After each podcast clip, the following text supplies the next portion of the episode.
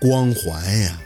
宝四现在看他绝对是有光环了，顿时就虚心上了，得进步啊！抬着一脸的笑，把习题册往他面前推了推。那你给我讲讲呗，我从来都没补过课，一直的学习就不上不下的。正好你闲着也是闲着，我没闲着。他牙缝里挤着字看宝四，我也要做作业呀。你以为只有你是学生吗？你还要作业？他点头，把笔记本往宝四眼前一送，自己看。你帮我做，我帮你做，成吗？宝四瞄了一眼，全英文，上哪儿看懂去？我英语一般。数学我看看呗，我看外国数学都啥样的，微积分、线性代数、概率论、数理统计，哪个是你强项？宝四木木的摇头，满眼都是大写的懵。学无止境这句话算是彻底的认识了。陆佩，发现你优点了，真的。他微牵着一侧的嘴角，哼，所以呢？宝四有些激动的起身。所以啊，你就发扬一点点风格，给我讲讲我不会的题呗。真的，我会特别感谢你的。怎么感谢我？以身相许啊？啊啊！他笑了。算了，你要是真以身相许，那就是恩将仇报喽。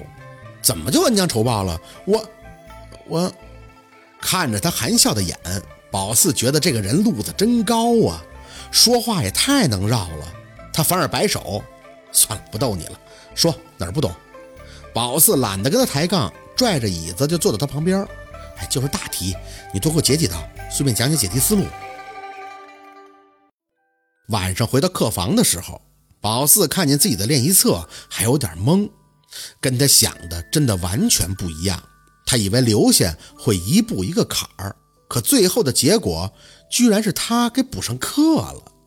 受益人绝对是宝四啊！当然了。他说话难听这种事儿，那避免不了。可气氛，宝四翻着眼睛在那想，很和谐，不是吗？他讲的认真，宝四听的也认真，而且最后还去客厅一起看了部美国原声电影。宝四还一直在跟他呛嘴，说听不懂。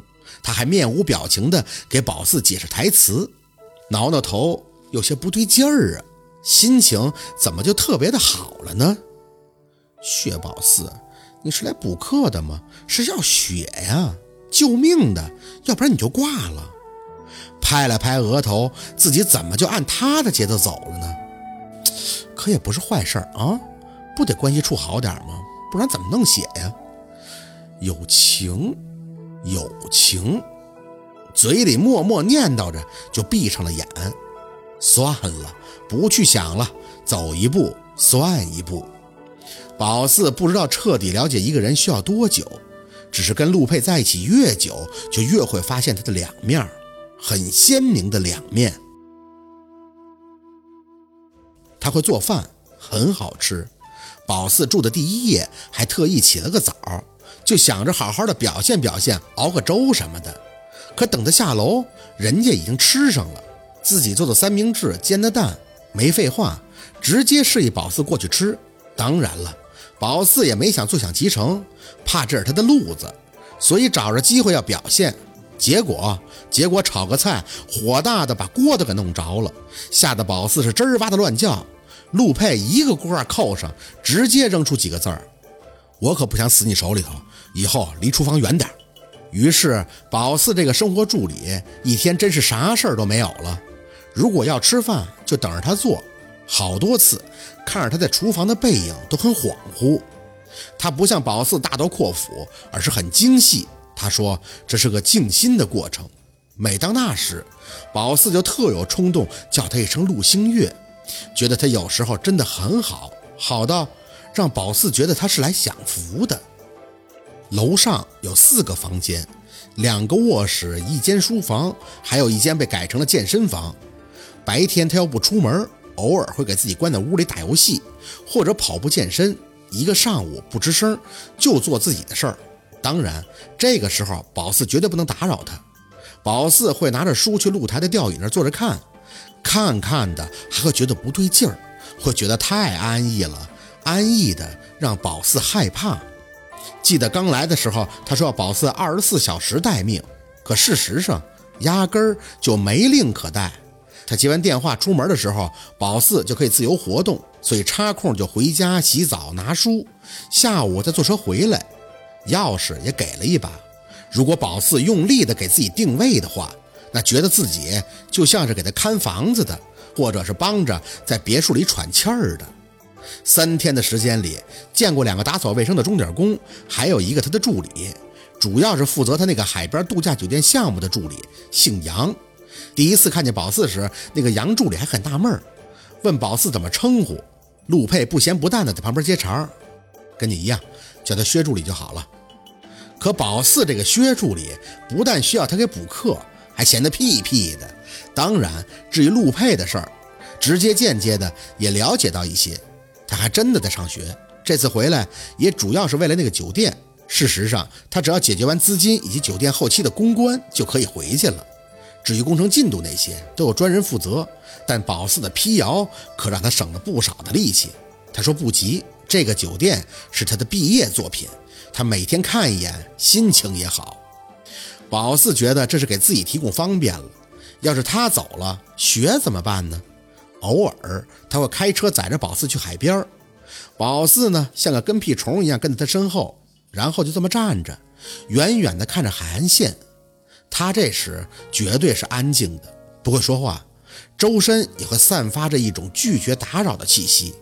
这都是他安静的一面，可另一面呢，那就是个变态，他会恶作剧。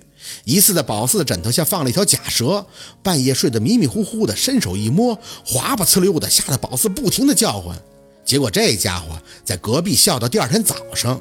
更过分的是陪他去海边，他安静够了，往回走的时候，忽然就给宝四抱起来，当时就觉得不对，下一秒就被扔出去了。最后的结果就是宝四浑身湿透的追着他打，活生生的从海边跑到了别墅，衣服都干了。这家伙还幸灾乐祸地看着喘得连腰都直不起来的宝四说：“兔子，你是不是缺乏锻炼呀？”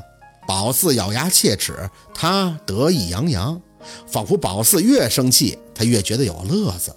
可等宝四气冲冲地上楼关了门，他就会在外边敲：“兔子很没劲，出来聊一会儿吧。”我不出去。哎，不是过了试用期就可以高枕无忧了啊！我给你的建议是洗澡，不然身上是很不舒服的。宝四白了房门一眼，你管不着。他在外边笑，呵呵，家庭助理怎么脾气这么大呀？你小心我解雇你啊！宝四撇嘴不吱声。过了好一会儿，听着他脚步声渐渐远去，闷在房里坐了半天。宝四会觉得看不透他，一个人要么深沉，要么开朗，要么清高，要么孩子气，可怎么能全占了呢？当宝四抱着衣服准备去楼下的洗手间洗澡时，一转脸。看见正站在露台上抽烟的他，那一瞬间忽然就明白了，那是因为他不快乐，他从来就没有真正的开心过，所以他把笑当成是一种伪装，想掩盖自己所有的抑郁，甚至骗自己那就是真的开心。可事实呢？